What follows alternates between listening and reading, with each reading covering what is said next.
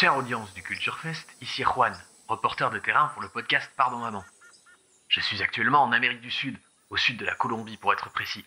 Je ne pourrais malheureusement pas être avec vous pour cet épisode parce que mon guide, qui s'avère aussi être mon chauffeur, a perdu en combat de lutte contre un jaguar passablement énervé. Le problème étant que mes cours de judo remontent à longtemps et que le dit jaguar cherche un nouvel adversaire. Ce serait cool si vous pouviez dire à l'équipe de venir me chercher ou d'envoyer un peu de sous pour que je puisse rentrer au pays. J'ai reçu un bouquin sur les chauves-souris et une petite carte avec marqué bonne lecture, bisous, Hicham. Du coup, je vois pas le rapport, mais j'imagine qu'ils ont déjà l'adresse. J'ai aussi entendu dire qu'il y aurait un super invité pour cet épisode, donc j'espère que vous ferez un maximum de bruit pour l'accueillir. Ah, et aussi. Ah, bon, ben, je vais vous laisser, faut que j'aille mettre mon kimono. Bon épisode!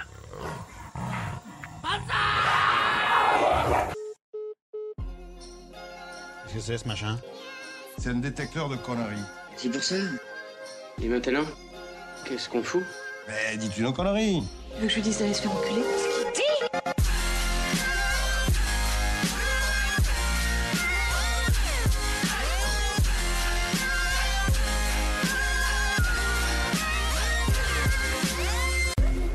Vulgaire?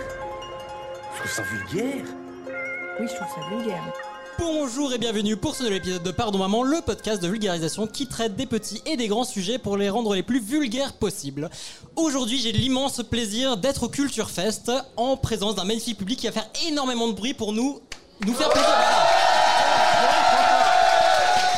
Ok, ok, ça marche, ça marche. Le retour euh, pff, marche très bien.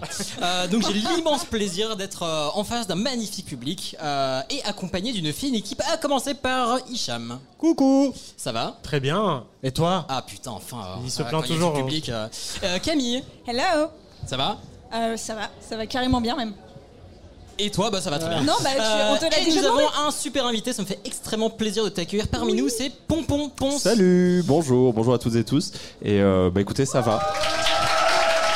Bonjour. Et euh, toi, ça va?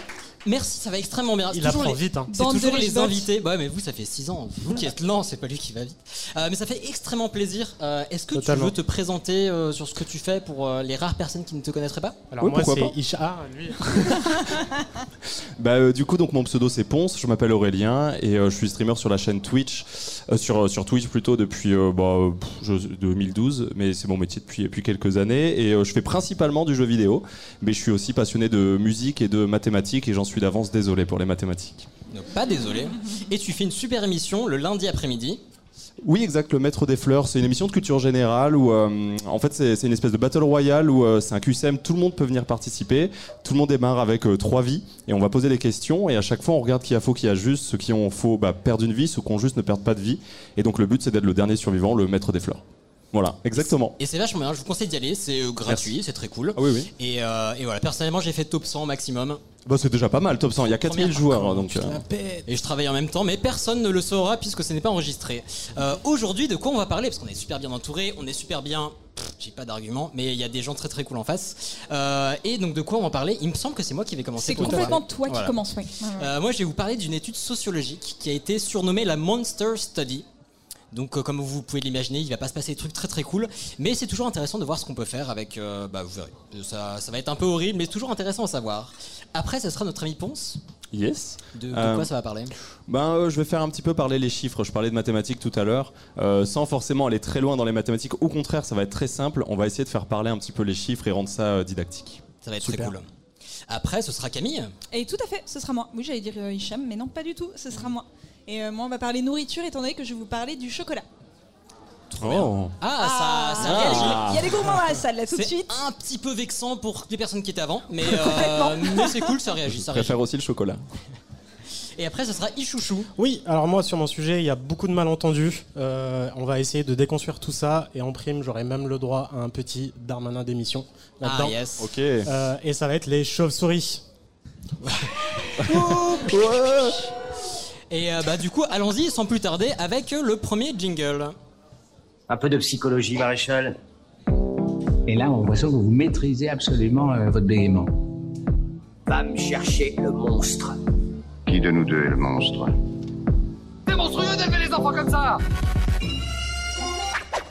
Donc comme je vous disais, on va parler de euh, sociologie, de psychosociaux. Donc c'est une de mes marottes pour les personnes qui ne me connaîtraient pas. J'ai traité de malheureusement beaucoup trop d'expériences. C'est toujours sympa de voir ce qu'on peut faire euh, avec les êtres humains et de comment ils se comportent. Donc aujourd'hui, on va parler d'un mec qui s'appelle Wendell Johnson, qui a vécu en gros euh, dans début du 20e et qui, qui a fini sa vie euh, milieu, fin 20e. Et donc ce cher monsieur, c'était un psychologue américain et il était spécialisé dans les troubles de la parole et particulièrement dans le bégaiement parce que cette personne était bah, bègue, très fortement bègue quand il était plus petit et en fait quand il a grandi, il a voulu étudier ça. Donc j'ai fait un petit point sur le bégaiement. On sait tous que c'est du papapapa, voilà, c'est assez, euh, on, se l'imagine, mais on sait pas forcément à quoi ça correspond.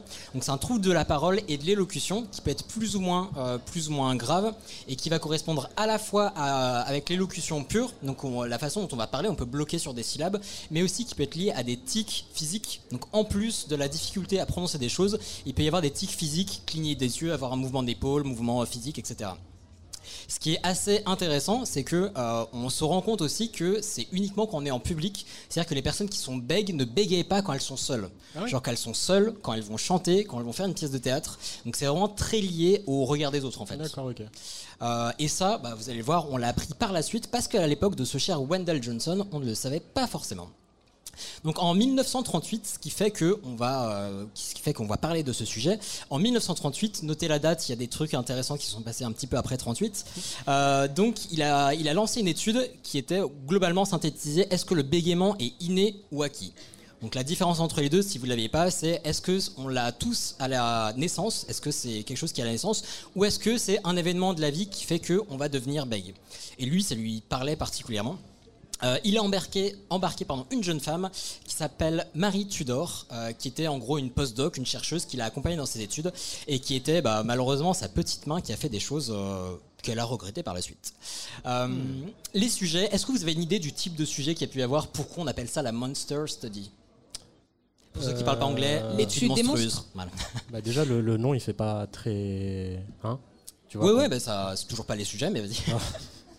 Non, je sais pas. Je... Non, non. Ah non, aucune idée. Ce que je pas dis, les électrochocs. C'est ou- toujours compliqué d'avoir des retours de mon équipe. Euh, mais donc, toujours compliqué. Euh, donc les sujets, euh, donc ça a été donc 22 sujets qui ont été pris pour cette étude. Euh, comme on peut potentiellement s'en douter quand on n'est pas de ce côté-là de la table, euh, c'est que bah, en fait, si on veut étudier la différence entre l'inné et l'acquis, bah, on va essayer de se placer au plus près de l'inné pour voir la différence. Qui dit au plus près de l'inné dit oh des enfants. Donc 22 enfants et ce qui a fait que bon bah déjà on a basculé un peu du côté obscur, c'est que c'était 22 enfants orphelins. Donc voilà des enfants qui sont alors, encore un peu plus. Toujours vous allez voir c'est pas fini. Des enfants orphelins issus d'un orphelinat d'anciens combattants. Ah, Bon, d'anciens ça- combattants parce que de fait leurs, pa- leurs parents sont morts. hein. C'est parce que Oui, j'allais dire, c'est pas les enfants qui sont des anciens combattants. non, non, non, mais bien sûr. Trop jeune, trop jeune. Euh, donc pour l'expérience, décrit rapidement, donc ces enfants étaient divisés en quatre groupes. Euh, 1A, 1B, 2A, 2B. Il y avait euh, deux paramètres qui ont été utilisés pour les séparer. Donc est-ce que ces enfants étaient initialement bègues ou pas? Et enfin, euh, le deuxième paramètre, c'est qu'est-ce qu'on a utilisé, qu'est-ce qu'on a expérimenté sur eux? Euh, Il y a deux choses qui ont été expérimentées, le renforcement positif et le renforcement négatif. Petite- jusque-là, tout va bien. Petit renforcement positif, qu'est-ce que ça peut être C'est c'est bien. Ouais. Bravo, tu as parlé. Et renforcement négatif Bouh, pas bien. C'est pas bien. Bah franchement, vous êtes, pas mal. Euh, L'étude a duré environ 6 mois. Et donc on a, euh, on a expérimenté les deux types de prise en charge avec les, les, bah, les différents enfants. En renforcement positif, là je vous mets des vraies citations de ce qui a pu être dit. Euh, C'est bien, bien évidemment pas tout, mais en renforcement positif, effectivement, tu te déré- tu te déré- Bah non, bah du coup non. tu te débrouilles très bien. Ce n'est qu'une phase, ça va passer. Tu fais de très bons progrès, donc en gros, t'inquiète, ça va le faire. En renforcement négatif, bon là, ça commence à partir en couille. Euh, la façon dont tu parles est ridicule. Ne parle que si tu es sûr que tu vas bien prononcer tes mots. On voit déjà les blocages qui arrivent. Ça Et me rappelle une prof de maths au lycée. ouais. et celle-là, c'est ma préf, c'est la plus horrible. Ça va empirer. Tu vois Michel là-bas? Bah, il a commencé comme toi. Oh non Tu trouves ça négatif, toi? Ouais, c'est ultra chaud. Donc là, on, on va arriver un peu sur la, sur la conclusion et ce qui a fait que, euh, enfin, les résultats, et ce qui a fait que ça a été d'autant plus critiqué. Est-ce que vous pouvez imaginer les, les problèmes qui ont, euh, bah, qui ont émergé de ce type d'expérience, peut-être? De la Des dépression Ouais, ouais, ouais, on y touche, on y touche. Non, bah des enfants malades, quoi. Ouais, ouais, un, peu, un traumas. peu de positif, peut-être? Euh, Est-ce que euh, bah, il y avait un- il y avait un pan de ces enfants qui euh, n'avaient strictement aucun souci euh, dans l'élocution ou euh, Ouais. Et Bah- c'était évidemment ceux qui avaient reçu du Bah, positif bien sûr. Voilà, ça, ça s'est amélioré effectivement. Donc euh, les résultats, donc là je vous en parlais parce qu'ils sont euh, disponibles, mais l'article n'a pas été publié. Pourquoi? Parce que euh, l'étude a fini en bah, déjà outre tout le bazar qu'il y avait autour de l'éthique sur cette étude, mais en fait l'étude a fini en 1939. L'époque où des médecins en Allemagne faisaient des expériences un peu, voilà, le- La bonne époque, quoi. Voilà, la communauté scientifique était un peu échaudée, et pas que, vous me direz. Euh, les résultats sont disponibles dans l'université dans laquelle il a fait cette étude, donc c'est totalement consultable. Euh, les enfants bègues, en fait, euh, ceux qui ont reçu un renforcement positif, leur élocution a été très largement améliorée. Ça n'excuse pas le reste, mais c'est déjà pas mal. Et malheureusement, c'est le voilà, c'est la fin du bordel, je dirais. Euh, c'est que les enfants non bègues, en fait, ils ont eu d'énormes difficultés d'élocution en à peine six mois. C'est-à-dire qu'il y a beaucoup d'enfants qui se sont renfermés, qui des enfants qui étaient très très ouverts, très extravertis, qui avaient beaucoup de copains, de copines, etc., qui se sont beaucoup renfermés, qui ont perdu leurs amis, qui ont eu des pardon, j'ai une personne qui fait une, une, une tête un peu inquiète. Pardon. J'espère que c'est par rapport à ce que je dis, pas par rapport à ma tête. Euh, donc ils sont beaucoup renfermés, ils étaient beaucoup moins sensibles, euh, résultats scolaires en baisse, euh, donc un gros drame. Et ils ont eu effectivement des traumas à long terme. Donc euh, Marie Tudor, donc la personne qui a mené l'expérimentation vraiment sur place, elle est revenue deux trois fois pour du suivi à long terme parce qu'elle elle avait mauvaise confiance. Conscience, pas facile aujourd'hui Non, mais tu vas y arriver, tu vas y arriver. n'est-ce pas? Euh, Et euh, bon, ça part d'une bonne intention de revenir pour faire un suivi. Bon, on empêche trois mois pour six mois d'expérimentation, enfin fois pour six mois d'expérimentation et un trauma à vie. Ouais, il y avait peut-être un petit peu plus d'efforts à faire. Bon, aujourd'hui, euh, cette étude est quand même reconnue par, euh, comme la plus grosse source d'information sur l'étude du bégaiement. Donc, il y a toujours un- une, euh, une hésitation, on va dire, dans la communauté scientifique. Donc, il y a toujours des questions. Il y a jusqu'à une C'était dizaine pas d'années. éthique, mais euh, ça a servi. quoi. Alors, c'était pas éthique. Il y a encore des questions qui se posent dessus, justement. Quand même. Parce, bah, parce que c'est toujours euh, qu'est-ce qu'on peut se permettre de sacrifier pour faire évoluer la société? Des ne- orphelins, du coup, la réponse. Non, mais je, ne pose, je ne pose aucun avis. Je, ça, la je présente ce que les, les questions que les scientifiques se sont Je posées. doute que c'est pas toi qui. Mais, effecti- oui, voilà. Mais effectivement, c'est toujours les questions qu'on va se poser, et notamment, je vais faire un parallèle avec notre euh, système de sécurité sociale.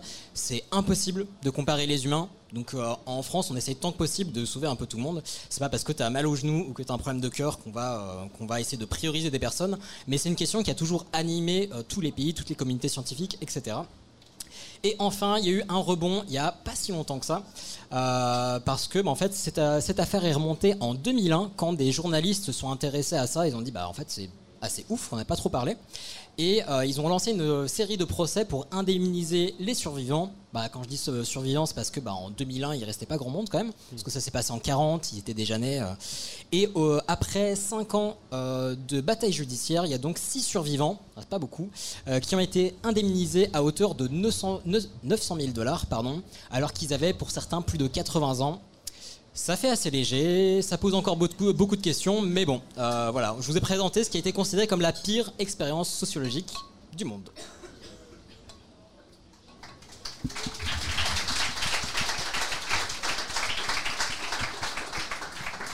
Merci beaucoup. Ça fait rêver. C'est hyper intéressant. Juste, euh, ma mère est orthophoniste et euh, du coup, bah, elle a des, elle a- Est-ce qu'elle insulte des enfants bah, littéralement, c'est pour ça que ça ne me choque pas cette histoire. Mais, euh, une merde, tu m'entends non, mais elle m'a, elle m'a déjà parlé de cas effectivement d'enfants qui, euh, qui n'étaient pas becs du tout, qui le deviennent aussi parce que, euh, par exemple, il peut y avoir des, des parents qui les pressent. Et souvent, c'est des gamins qui vont avoir beaucoup de vocabulaire. Donc, c'est un peu dur à, à- à jeter ce vocabulaire-là quand tu as 4, 5, 6 ans. Et, euh, et donc, du coup, ben, en fait, les parents vont presser un peu parce que le gamin cherche des mots un peu compliqués, un peu accurate, etc. Euh, les parents peuvent un peu presser. Et derrière, ça peut créer des bégaiements. Et effectivement, que en public.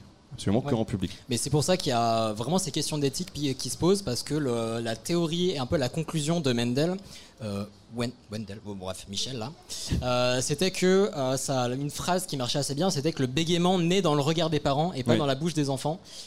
Et bon, bah, c'est horrible qu'il se soit passé ça, mais euh, potentiellement ça a pu aider d'autres enfants à moins se faire traumatiser par leurs parents. Je sais pas. Voilà. J'espère. Et ben je vous remercie beaucoup. Sur ce, je pense qu'on va passer Bravo. au sujet de Pompon. Yes Combien y a-t-il de plumes dans un kilo? De plumes 7. Non, 1000, 1000, 1000, 1000, 1000.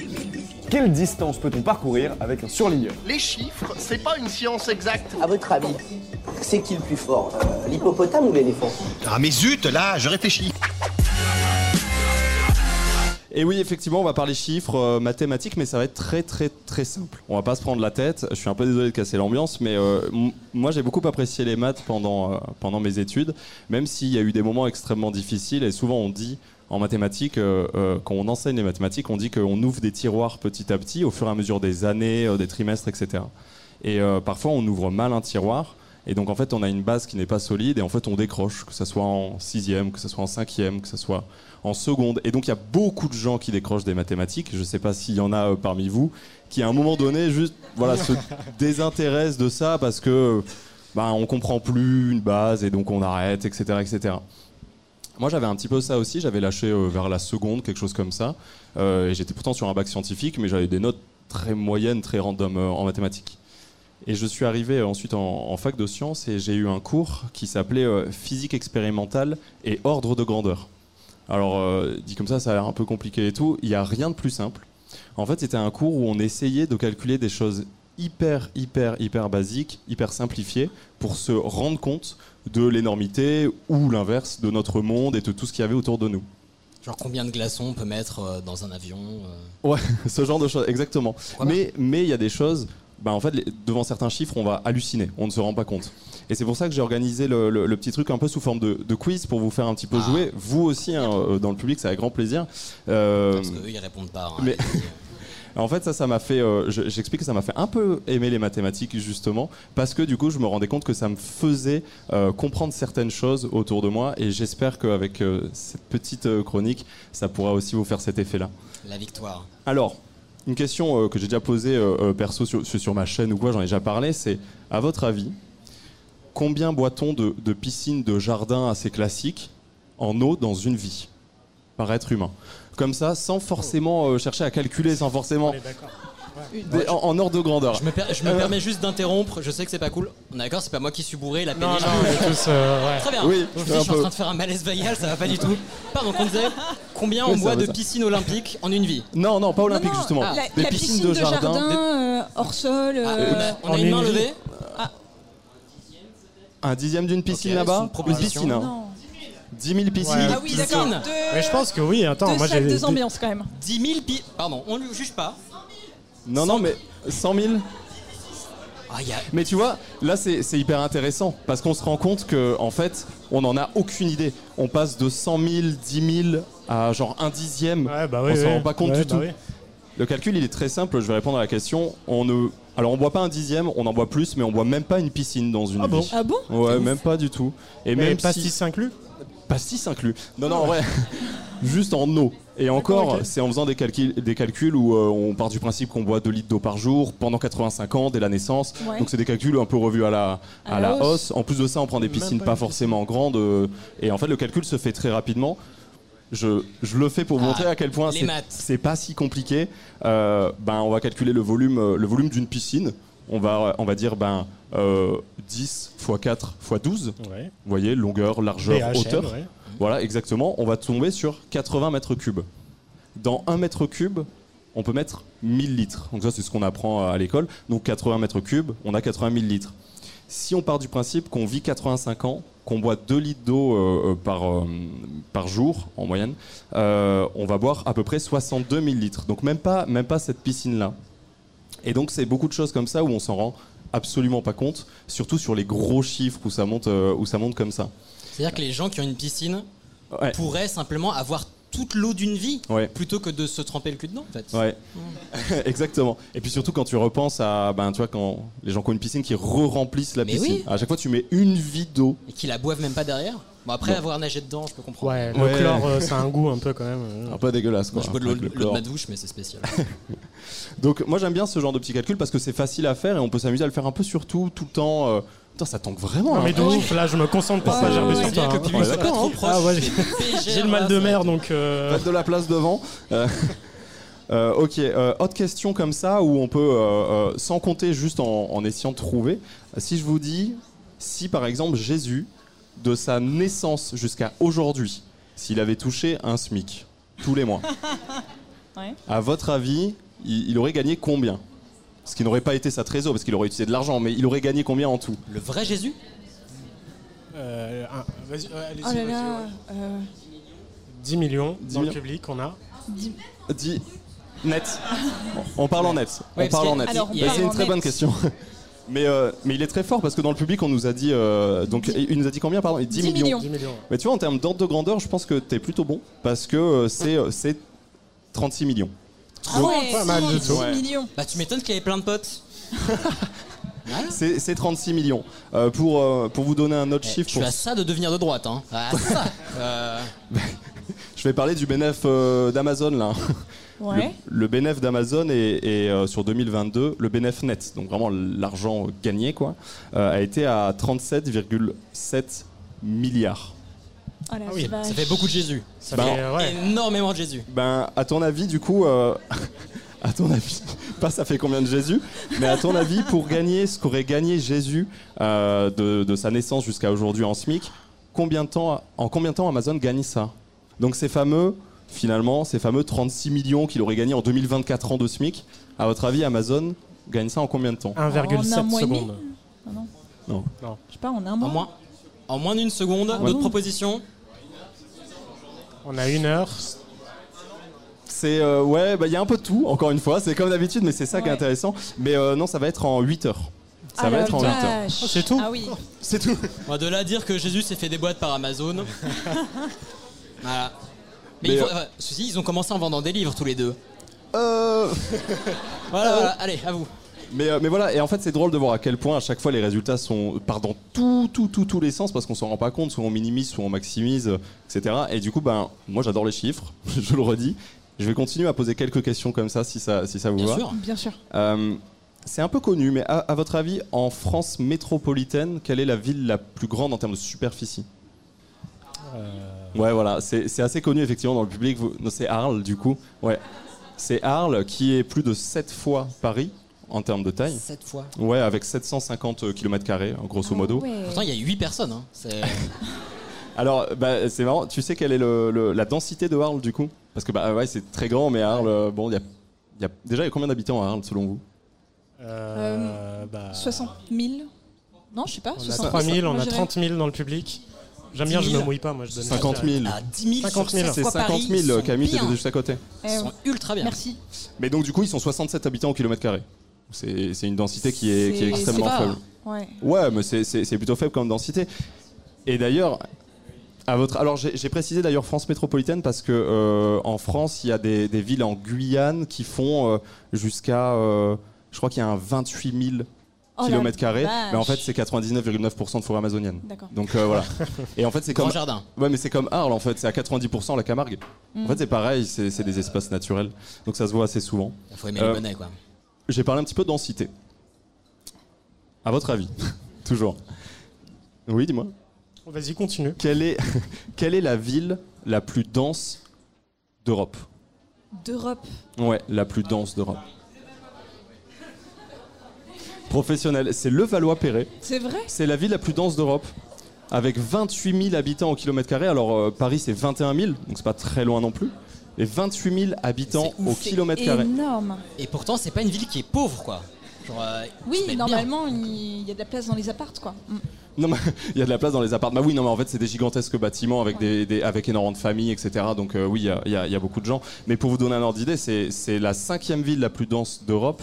Euh, de- la première ville la plus dense d'Europe, pardon, mais la cinquième ville la plus dense du monde. Mais non. bien. Non, mais c'est Si. ouf. C'est la ville la plus dense du monde, c'est euh, c'est, euh, Manille. Alors j'ai plus le j'ai Ah, j'aurais dit plus le Jakarta, ouais. chiffre. euh, si euh, donc euh, aux Philippines, Manille, c'est 43 000 habitants au kilomètre carré.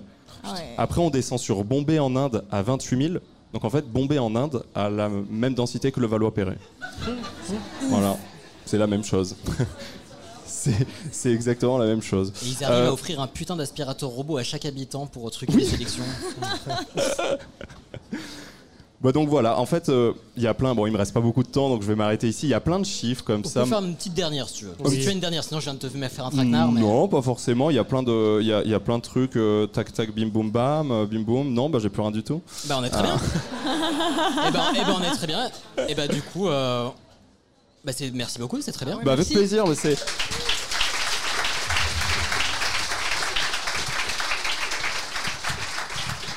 Mais voilà, c'est hyper sporadique, parce que j'ai jeté des petites, des petites infos chiffres comme ça, mais euh, amusez-vous à regarder les chiffres et si vous êtes chaud à calculer des tout petits trucs, et on se rend compte de certaines choses euh, assez étonnantes et intéressantes aussi. C'est très cool. Est-ce qu'il vous a réconcilié un peu avec les maths?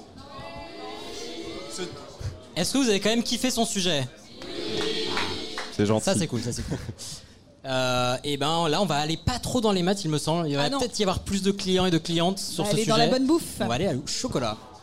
Vous ne connaissez pas le chocolat Non. C'est une boisson que les conquistadores ont rapportée de Mexico au XVIe siècle. Ah, ça fait fureur.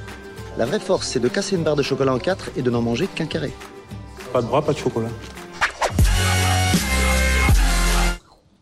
Alors, euh, parler de chocolat en ayant le mal de mer, ça va être un plaisir incroyable. Euh, donc déjà, pour commencer, est-ce que vous connaissez un petit peu la différence entre le chocolat et le cacao? J'imagine que oui. C'est pas la même chose du coup. Hein. Ah bah c'est pas la même chose. C'est entre c'est les bien pour- chaussettes et les chaussures, ça n'a rien à voir en fait. Ah bah, exactement. Oui, c'est un peu la différence entre les chaussettes et les chaussures. Euh, Paul. euh, la différence entre les chaussettes et les chaussures ou le- De quoi on parle là Non, la différence entre le Dans- chocolat dans et le, chocolat, il y a et le du cacao, mais pas l'inverse. Exactement. Enfin, c'est un peu ça. Euh, en effet, le chocolat, c'est un mélange de cacao et de sucre. Donc le cacao, ça provient euh, d'un arbre. On va faire un instant botanique, ce qui m'arrive hyper rarement. Donc euh, je pense que c'est peut-être même la première fois que je fais un instant Je botanique. confirme. Donc euh, le cacao vient d'un arbre. Fin de l'instant botanique. Euh, donc non, ça vient de... Faisons plus souvent hein, parce que c'est impactant. Eh, T'as Euh, vu C'est tac. Donc ça vient d'un arbre qui s'appelle le cacaoyer, donc qui est un arbre qui à l'origine vient euh, du bassin amazonien. Et euh, donc ça a de longues feuilles, euh, c'est un arbre qui fait 8-10 mètres de haut. Euh, et c'est un arbre coliflore, je connaissais pas ce mot. Donc je me suis dit que j'allais vous le partager. Deuxième instant. euh, ça Ouais. veut- Ça veut dire quoi? Coliflore, oui, non, c'est pas un Pokémon, mais ça aurait pu. On sait pas ce que ça veut dire du coup? Bah si, je vais vous le dire, personne ne sait, coliflore Oui, euh, ça ressemble, mais non. Alors un arbre coliflore, c'est un arbre où les fleurs vont pousser directement sur le tronc ou sur les branches euh, principales, sur les branches porteuses, en gros. Donc du coup, un cacaoyer, ça a ses cabosses, donc euh, ces grosses fèves de cacao qui poussent directement sur le tronc, ce qui est assez atypique. Comme les dates en fait. Comment? Comme les dates Non, ça te dit rien. ben, je sais pas, j'ai jamais, je crois pas avoir vu de datier. euh, D'accord, vraiment. ok. Mais il me semble que oui, ça sort directement de- du tronc, tronc enfin, mais en tête d'arbre, pas en plein milieu. Ok, bah, c'est possible que le datier soit, soit coliflore, écoute, euh, pourquoi pas. Et potentiellement, si vous vous demandez à quoi ressemblent des cabosses, eh ben, vous savez à quoi ça ressemble si vous avez lu les dos des boîtes de Chocapic il y a 10-15 ans. Voilà, il y avait toujours des petites explications. euh. Et, pour- et pour ceux qui n'auraient pas lu le dos des boîtes de Chocabic, grosso modo, imaginez un ballon de rugby. Et c'est une cabosse de, de cacao, c'est un petit peu plus petit. Voilà. Euh, donc du coup, euh, le cacao vient de là. Et en fait, dans la cabosse, quand on l'ouvre, il y a finalement deux choses. Vous avez la matière sèche, qui est euh, le cacao, j'allais dire en poudre, mais rien à voir avec le Nesquik, quoi, hein, qui est vraiment un peu une poudre de cacao. Et vous avez une matière grasse, qui est le beurre de cacao. Tout ça ensemble dans la cabosse. Alors, euh, il est consommé à l'origine ce cacao par les Mayas, puis plus tard par les Aztèques. Donc en fait, on le consomme euh, globalement dans la région actuelle du Mexique. Donc ça veut dire qu'il a voyagé, hein, le cacaoyer. On ne sait pas trop ce qui s'est passé, mais à la base, il vient d'Amazonie. Il est quand même remonté un petit peu. Et euh, les Mayas le consomment vraiment dans un but hyper sacré, donc lors de rituels. Enfin, il y a vraiment une association divine avec le cacao qui est consommé sous forme de breuvage. Euh, c'est relativement dégueulasse parce qu'ils le coupent avec rien du tout, donc euh, c'est hyper amer. Euh, c'est un peu gras parce qu'on mélange pas le beurre de cacao, du cacao directement, donc ça fait un- une espèce de bouillie mélangée à de l'eau froide, ça se boit froid, c'est pas. Ça a l'air sympa. Ça donne Ouais, super c'est pas, envie. C'est Ouais. pas sexy, mais c'est un tonique.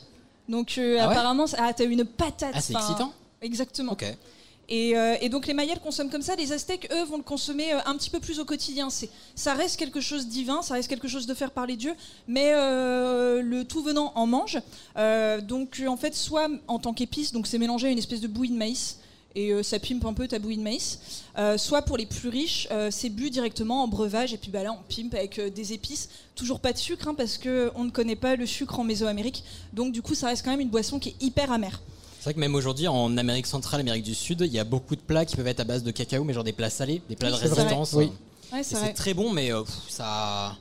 Ah, tu manges pas forcément de dessert après, quoi. Ça cale. Ouais, ouais, un petit peu. Et alors, un truc de dingue que je savais pas du tout, c'est qu'en fait, euh, le cacao, c'est un aliment euh, en Mésoamérique, mais c'est également une monnaie d'échange. Donc, c'est-à-dire Ah que bon si tu as un cacaoyer, un cacaoyer chez toi, tu as littéralement un arbre avec de la thune qui pousse. C'est du patrimoine, quoi. Exactement.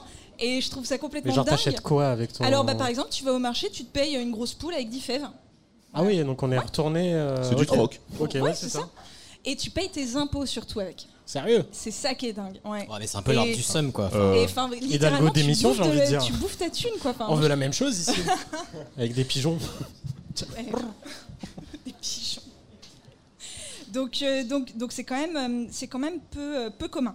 Alors, qui va ramener le cacao en Europe? Eh bien, les conquistadors. Donc, on a Colomb qui va en goûter lors de son dernier voyage. Enfin, on ne sait pas s'il en a goûté. En tout cas, on lui en a offert.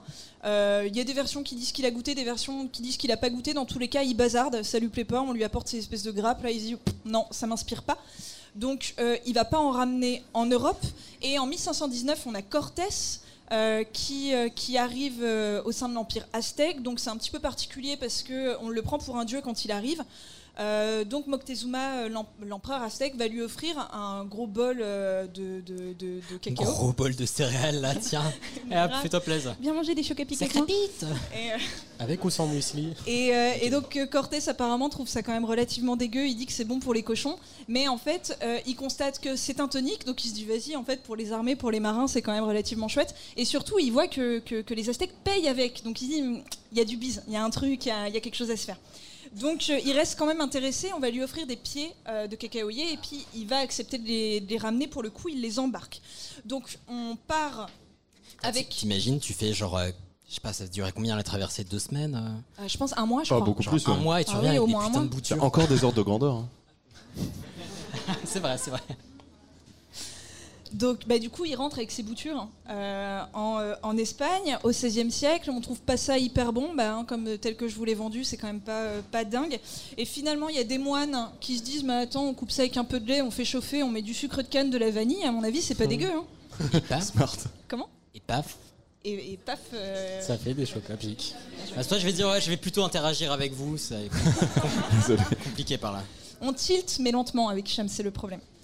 Euh, donc, euh, donc du coup, effectivement, ils tiennent un truc et puis ça va plutôt bien se commercialiser du coup sous cette forme-là parce que c'est carrément bon. À tel point qu'en 1585, on va ouvrir une première ligne commerciale d'échange de cacao entre Séville et Veracruz. Donc euh, c'est que c'est que c'est pas mal, mais ça met du temps à se propager en Europe. En France, ça arrive euh, en 1615 avec euh, Anne d'Autriche, qui est une princesse espagnole, et je vais pas chercher le délire, qui arrive pour épouser Louis XIII, qui ramène du cacao avec elle, et tout le monde trouve ça dégueulasse à la cour de France, donc en fait ça prend absolument pas. Sa belle-fille, qui est espagnole aussi, qui vient épouser du coup son fils, ramène du cacao, pareil, on trouve ça immonde. Louis XIV n'aime pas du tout, mais on se dit, on peut peut-être le pimper effectivement à l'espagnol avec des trucs, et puis bah là, ça commence à prendre. Donc, euh, on va avoir un, le premier chocolatier euh, français qui va avoir le droit et l'exclusivité de faire un commerce de chocolat, enfin de cacao en France. Poulain. Euh, non, c'est David Chailloux, il s'appelle. Ah. Ouais. Ah. Euh, voilà, mais c'était rue de l'Arbre Sec à Paris. En... Il a ouvert sa boutique en 1661 et puis il va garder pendant plus de 20 ans le monopole du cacao dans le royaume de France. C'est ouf. Ouais, et donc c'était sous forme de breuvage. Il faut vraiment vous imaginer, le cacao, on le boit à cette époque-là, on se dit pas que ça se mange. hein. Et, euh, et donc finalement, ça va s'étendre à toute l'Europe. Paradoxalement, c'est plutôt amusant, ça arrive en Amérique euh, en 1785, la consommation du chocolat. Ça Enfin, du un, cacao. un gros détour, non? Exactement. Donc, euh, parce que la civilisation aztèque s'éteint deux ans après l'arrivée de Cortés, hein, il a bien fait le job. Je sais pas si vous voyez euh, l'Amérique, c'est un peu au-dessus d'Amérique du Sud. Parce que je vois que ça régit pas des masses, mais c'est. Et donc on loin, perd, on finalement. perd entièrement l'ut- l'utilisation du cacao donc dans cette région du Mexique et c'est seulement en 1785 alors que ça venait de leur propre continent qu'ils commencent à consommer euh, du cacao. Enfin c'est quand même euh, assez fou. Le, au 19e siècle, il y a de l'industrialisation du cacao donc c'est là qu'on commence à se dire vas-y en fait sous forme solide on tient peut-être un truc. Donc la première tablette de chocolat elle vient de quel pays d'après vous? La Suisse. Hmm, mais un truc. euh, On dit Suisse beaucoup. L'Autriche C'est français, Ah, c'est- complètement Ah, français. J'ai- J'allais dire le Maroc parce que faire des petites barrettes avec des trucs qui sont pas sous forme solide avant. euh, Je suis marocain, je suis marocain. J'ai totalement le droit. Non, non, c'est nous en 1836. On va réussir à faire. euh, donc, c'est Monsieur Meunier qui va faire des, des tablettes de 6. Caro Euh, elle, fait, bar. elle- elle fait des gestes, mais euh, tablette. Euh, bars, merci. Ah, quand ça veut pas venir, c'est terrible. hein. Donc, de 6 bars, en 1828, on a un Hollandais, Monsieur Van Houten, qui va dire Ah, vas-y, moi je vais trouver une technique pour séparer le cacao du beurre de cacao. Et il nous fait son petit truc. On a un monsieur qui s'appelle Henri Nestlé qui invente la, la farine lactée, donc le lait en poudre. Vas-y, et ça qui se dit Mais vas-y, ouf là. on peut peut-être euh, mélanger des trucs. Bah, je me dis, je vais pas en citer qu'un, tu vois. Je Non mais, va- non, mais c'est vachement bien que des noms qu'on connaît. Genre. ah, Et, euh, et donc Henri Nestlé, qui était pharmacien d'ailleurs à la base, je trouve ça rigolo, il se dit vas-y, on peut peut-être faire des mélanges. Tout ça, c'est au 19e siècle en fait. C'est le moment où la folie, on se dit on a des trucs à faire avec ce cacao. Et euh, c'est les Suisses qui par contre vont avoir la pour la première fois l'idée de faire euh, du chocolat tablette au lait et d'incorporer d'autres trucs, notamment des noisettes. Voilà, ça en France, on n'était pas assez fun pour le faire. Et Dieu les bénisse pour ça. Alors, aujourd'hui, qui sont d'après vous les plus gros consommateurs de chocolat? America. America? Ouais. C'est le- Oh, la France, non C'est complètement l'Europe et la France, on est Ah bon bien placés. Ah, ils- Ils en mettent dans leur euh, cuvette de toilette. euh, C'est que les, je me c'est dis, les euh. Suisses Pardon, attends, qui sont pardon. en tête. J'ai pas compris. Ouais. On, on peut. Avez jamais vu Est-ce qu'on les peut vidéos où s'arrêter, ils euh mettent euh, tous les bonbons là dans la cuvette et qui. On non, regarde pas les mêmes choses. hein. Oh, Alors, ok. si, il y a une seule C'est personne vrai qui me dit c'est oui. des publications Ah, je- je suis ciblées un- hein, sur Instagram. hein. C'est l'algo. euh. Donc non, c'est les Suisses en tête qui mangent quasiment 12 kilos par an. Alors moi, 12 kilos par an, ça me paraît pas tant que ça, donc je me dis que je dois vraiment péter les records. mais, euh, mais je trouvais pas ça beaucoup. Ah, mais attends, mais Euh, c'est en moyenne. Il y oui, en a en qui doivent moyenne. taper leurs 24 kilos, quoi. C'est possible. Donc non, c'est vraiment c'est les Suisses euh, et puis ben, ensuite ça va être Allemagne, Royaume-Uni. Nous la France, on est à environ 7 kilos par an. C'est pas déconnant. En tout cas, c'est énorme quand tu compares à la Chine où en Chine on mange à peu près 100 grammes de chocolat par an. Ah pour ça qu'ils ont le seum de ouf. Ouais, bah oui. Bah ouais. Et une dernière info pour la route, à votre avis, aujourd'hui, quel va être le pays le... qui produit le plus de cacao La, la Côte d'Ivoire, je dirais. Oui. Allez. C'est complètement la Côte d'Ivoire. Bien joué. Ok.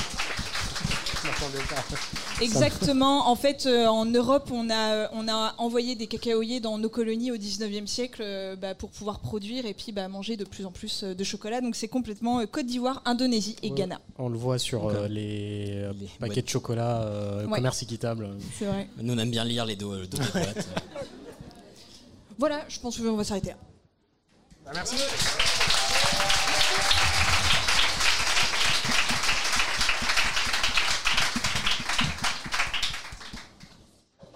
Eh ben, merci beaucoup, c'était très très cool. Euh, maintenant, j'ai un peu la dalle, je dois t'avouer. Ouais, ça donne envie de manger du chocolat. Ah, Je suis désolée.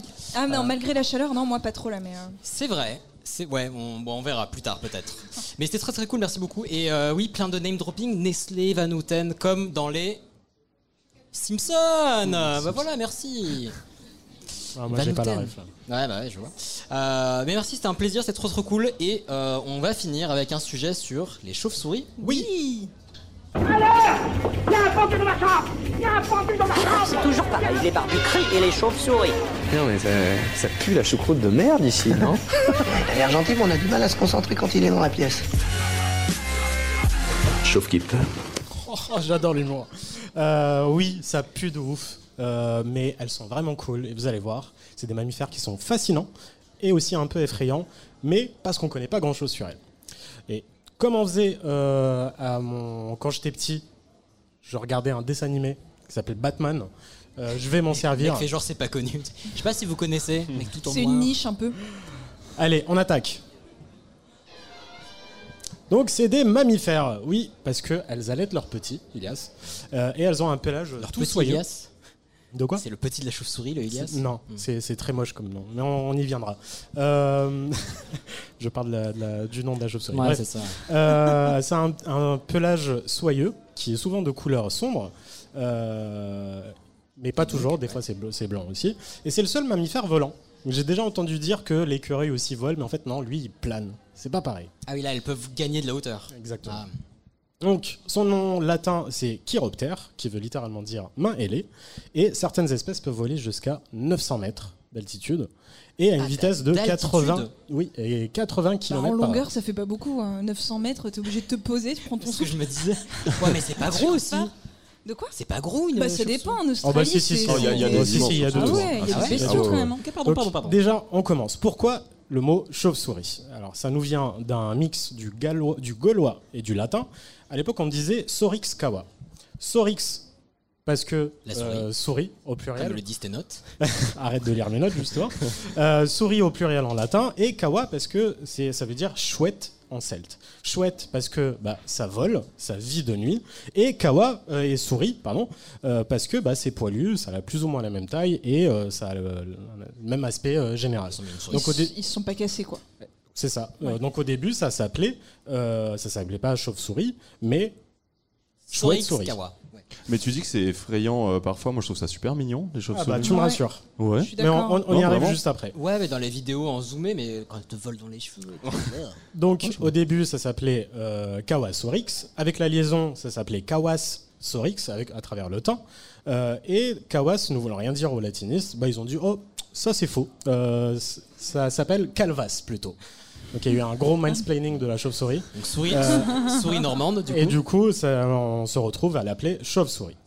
Euh, il faut aussi garder en tête qu'il y a plus de 1400 espèces différentes de chauves-souris dans le monde. Énorme. Ah, mais c'est pour ça qu'il y en a peut-être quelques-unes qui sont mignonnes. Voilà. Mais je crois qu'il y a- Ah oui. Elles oui, oui. sont éparpillées vraiment sur tous les continents, sauf en Arctique et en Antarctique, parce qu'il fait beaucoup trop froid. Euh, elles mesurent entre 15 cm pour la chauve-souris bourdon, donc c'est que dalle. 15 cm, ça fait ça. Oh, ça va, hein. C'est hyper Et mignon. 1m50 pour la chauve-souris renard de Malaisie. Quoi C'est endémique, non? C'est c'est- c'est- c'est une espèce endémique, non, de, de Malaisie? Euh, Je ne sais Je pas. sais pas. Ok, ok. Non, non, non plus. Parce que genre, t'en vois pas ailleurs, il me semble vraiment. Non, non, c'est sûr. Un Mais en tout mètre cas, cinquante Mais Ouais. c'est un- c'est un petit être humain en fait. euh, bah, surtout, enfin, l'envergure, c'est 1m80, donc elle te fout une gifle, euh, ça a été parti. C'est Batman s'il est un peu plus trapu, tu vois. Elles sont divisées en deux catégories. Euh, les microchiroptères, qui ont des petits yeux et des grandes oreilles, et les mégachiroptères, qui, elles, à l'inverse, ont de grands yeux et des petites oreilles. Les microchiroptères sont insectivores, qu'elles mangent des insectes. La une petite pi- pistrelle, donc c'est le nom d'une des chauves-souris, elle bouffe à peu près 2000 insectes par nuit. Ah oui, c'est des grosses ça chez toi pendant l'été là. Mais justement.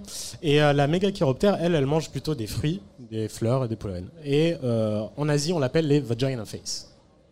Des Vagina face. Ah, d'accord. Donc Vous c'était avez bien, bien, ça. bien entendu. oui. Alors vagina, euh, tête de, de schneck globalement. hein. Exactement. Ok. Euh, je trouvais ça drôle, donc euh, je Ouais, mets non, ça mais t'as dans- bien raison. Voilà. Donc elles Oh peuvent non, pas. regarde là-bas une tête de schneck. Ah, ça- Tu vois pourquoi j'en ai peur Euh, ok, elles peuvent pas se mettre debout parce que bah, tout simplement elles ont un tout petit bassin, pas assez musclé pour pouvoir rester debout. Euh, et c'est aussi possible parce que euh, bah, elles ont développé un tendon sur leur, dans leur pied qui fait que quand elles sont à l'envers, le tendon se tend et ça fait rétracter, rétracter les griffes et donc elles se suspendent sans faire aucun effort. Et je trouve, enfin, ça se voit, tu sais, elles sont entourées comme si, hein. ouais, Ouais, comme ouais, si ouais. c'était un plaid ou un burrito. Trop bien. Quand t'arrives à dormir la tête en bas, ouais, faut être chill. quoi. Mm.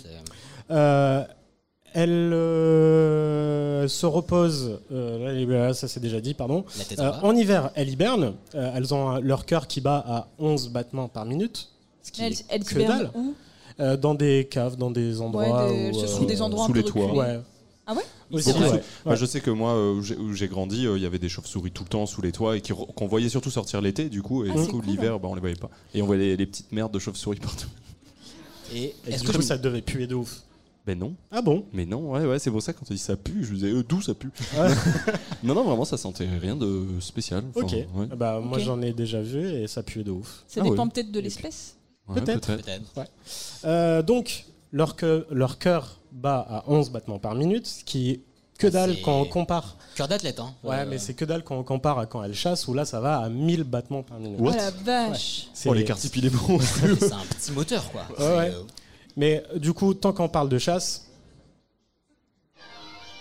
contrairement à ce qu'on peut penser, elles sont pas du tout aveugles. Euh, elles ont un, un- champagne. Euh, on, on dit ça parce que bah, elles utilisent un système d'écolocation. Donc éco en mode euh, le sonar, pas les voitures location euh, vertes, euh, tout ça. hein. T'as bien Euh, fait de la donc- noter celle-là. Ouais, je sais. Euh, donc il y a seuls les microchiroptères qui se servent de, ce, de cette écolocation pour repérer les insectes. Euh, les autres, elles se nourrissent que de fruits. C'est un peu logique parce qu'une banane, bah, ça bouge pas. Et elles émettent des signaux ultrasonores par la bouche ou par le nez. Et c'est ce qui les euh, fatigue parce qu'il y a deux phases de cri. La première, c'est elles hurlent, littéralement. Donc euh, elles crient entre 80 et 120 décibels. C'est pas mal. C'est une Bah, salle en- de. Une salle de concert, c'est Voilà. limité entre 105 et 109, quoi, max. Voilà. Ah ouais, Ouais. vache. Et ça lui permet de trouver donc une proie de 5 mm. Et ça, ça l'épuise. Et une fois que sa proie a été repérée, bah, il y a la deuxième phase qui commence. Et cette fois, elle crie 10 fois moins fort pour éliminer tous les échos parasites. Et elle se concentre uniquement sur sa proie de 5 mm. Ah, si, c'est super malin. C'est super malin. Ouais. Et la deuxième phase, elle dure à peine une seconde. Genre en une seconde, elle arrive à crier, la repérer, lui foncer Ouais. dessus, finir son plat, nettoyer son assiette. et- On, on parle d'un moustique. Hein. Ouais, c'est vrai. Pas besoin de digérer, de faire une sieste. Euh, mais tiens, tant qu'on parle d'un truc qui parle d'une seule seconde, parlons de cul. en général, les chauves-souris, elles n'ont pas le temps de baiser parce que, bah, euh, certes, c'est des animaux sociaux, donc ils vivent en colonie. euh, Ils sont mais pudiques. les Ils femelles sont, mais surtout que les femelles sont séparées des mâles euh, quasiment tout le temps. Ils se retrouvent pour faire des chocs à pic. Ils font des chocs à pic. La femelle va hiberner en gardant la graine euh, dans. La graine. Ah, mais oui, c'est. J'ai l'impression d'être en CM. On a 4 ans. Et là, Dans après, ils font la récolte des choux et des roses, et voilà. Je suis ça- désolé, ça s'appelle comme ça. Euh, dans, sa- elle, elle la, la garde dans sa spermathèque euh, pendant. Oui, ça s'appelle une spermathèque. Pour ceux qui savent pas, les animaux ont des spermathèques où ils peuvent euh, stocker le, du sperme et puis euh, féconder quand ils en ont besoin. Euh, donc, euh, ils font ça. ils font des chocs à pic en automne. L'hiver arrive, elles dorment. Et au printemps, elles s'en vont bouffer un peu parce que quand même, rien bouffer pendant Ah quelques ouais. mois. Et une fois qu'elles ont assez de force, bah, elles vont chercher des, un endroit avec des conditions idéales pour former une maternité. Littéralement. Elles sont entre 10 et 40 femelles qui vivent ensemble le temps euh, de euh, la gestation. Oh, le. Qui est de combien la gestation 4 à 8 semaines. 4 à 8 semaines. Donc ça va plutôt vite et en général, il n'y a qu'un seul chauve-sourisseau. C'est moche, chauve-sourisseau. On est d'accord. Franchement, ça va. C'est pas dingue. Non, Bah, pas. dans une chauve-souris, c'est pas le plus moche. Désolé de faire une fixette dessus, mais. En tout cas, donc euh, la femelle, elle accouche à l'envers, forcément. Euh, le Attends, ch- quoi? Attends, mais. Par la bouche. Mais le petit, il tombe. Mais non.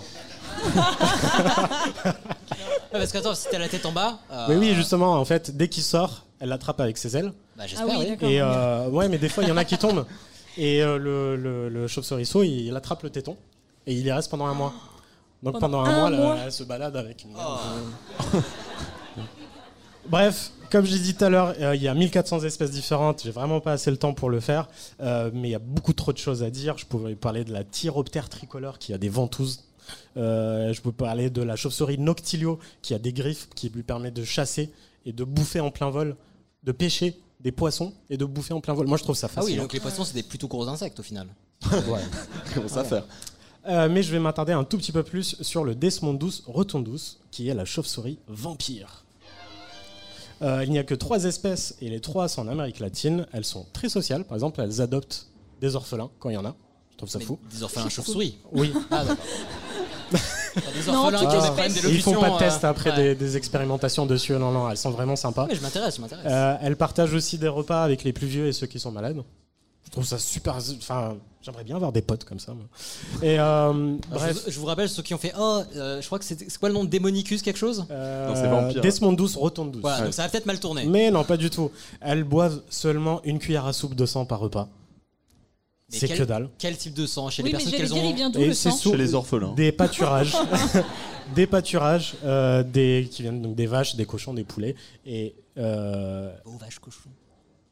Vas-y, vas-y, t'inquiète. ouais, j'ai j'ai pas compris. Euh, et le truc est aussi peut-être, ça arrive, des enfants. Mais Oui, voilà, quand même. On s'en fout des enfants. Euh, non, le, le vrai problème, c'est que bah, euh, depuis que Christophe Colomb a découvert l'Amérique, il a ramené, il a intégré la- la- le mode d'agriculture qu'on a euh, ici et là-bas. Donc Mhm. il y a- ça veut dire qu'il y a beaucoup plus de vaches et de cochons et de poulets, etc. Et donc plus de, de nourriture et donc plus de choc à pic et donc plus de chauves-souris. euh, qui, Bah, qui vont manger des chocs enfants, quoi, et- etc. Euh, mais en- du coup, euh, je zappe plein de choses parce qu'on n'a vraiment pas le temps. Euh, on a tous peur, enfin tous, sauf toi, Ponce, des chauves-souris parce que on nous raconte plein d'histoires. Comme quoi, bah, ça fait peur. Sur Halloween, il y a quoi? Il y a des chauves-souris. Halloween, ça fait quoi? Ça fait peur. Ah oui, forcément. C'est aussi parce que c'est un animal nocturne.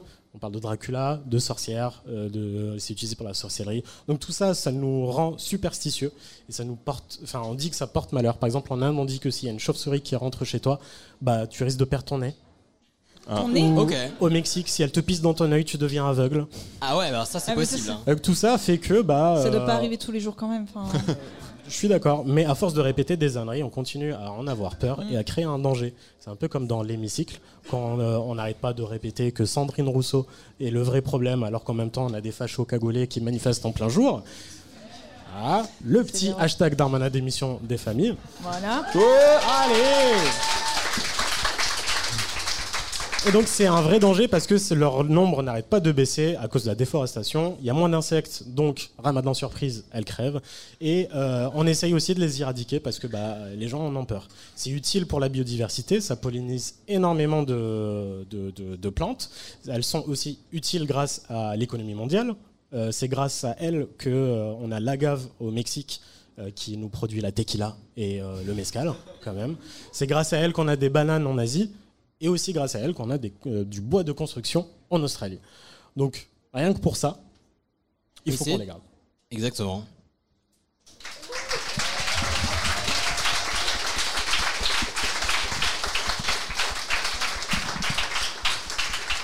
Eh ben, merci beaucoup. Je crois que tu m'as réconcilié avec les chauves-souris. Ah bah, c'est cool. Elles font des trucs cool. Euh, je leur euh, ferai pas garder mes enfants, mais euh, elles font des trucs très cool. Bon, en tout cas, c'était un immense plaisir. Merci beaucoup Oui. pour cette musique. Vous étiez Merci c'était trop cool. Meilleur public.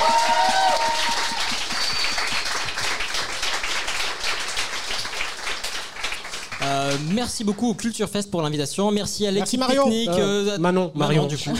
Oh, bah, bah, on coupera, on coupera. Hein. Non, merci à toute l'équipe euh, du Culture Fest. Vraiment très cool. On a été super bien accueillis, euh, super bien reçus. C'était vraiment très très chouette. Merci à Ponce. Euh, Bah, merci beaucoup pour venu. C'était l'invitation. un très gros plaisir. Merci, merci beaucoup, c'était très cool. Au plaisir de revenir. Ah bah avec grand plaisir. Et où est-ce qu'on peut te retrouver? Euh, bah, sur Twitch, euh, sur ma chaîne Ponce, donc P-O-N-C-E, E, et je fais beaucoup de jeux vidéo, mais aussi de culture, et je parle beaucoup musique aussi. Euh, J'ai un label de musique qui s'appelle Floral Records. Si vous aimez la musique, n'hésitez pas à découvrir nos artistes. Voilà. Bah, écoute, merci, beaucoup. C'était un grand plaisir. Et puis bah on se retrouve très bientôt. Pour un nouvel épisode. Comment? Pour un nouvel épisode. Exactement. Bah prenez soin de vous, prenez soin les uns et les unes des autres. Et puis bah à la prochaine. Bisous. Ciao. Bisous.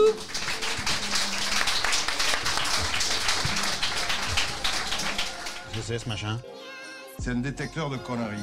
C'est pour ça. Et maintenant, qu'est-ce qu'on fout? Mais dis-tu nos conneries Tu veux que je lui dise d'aller se faire enculer?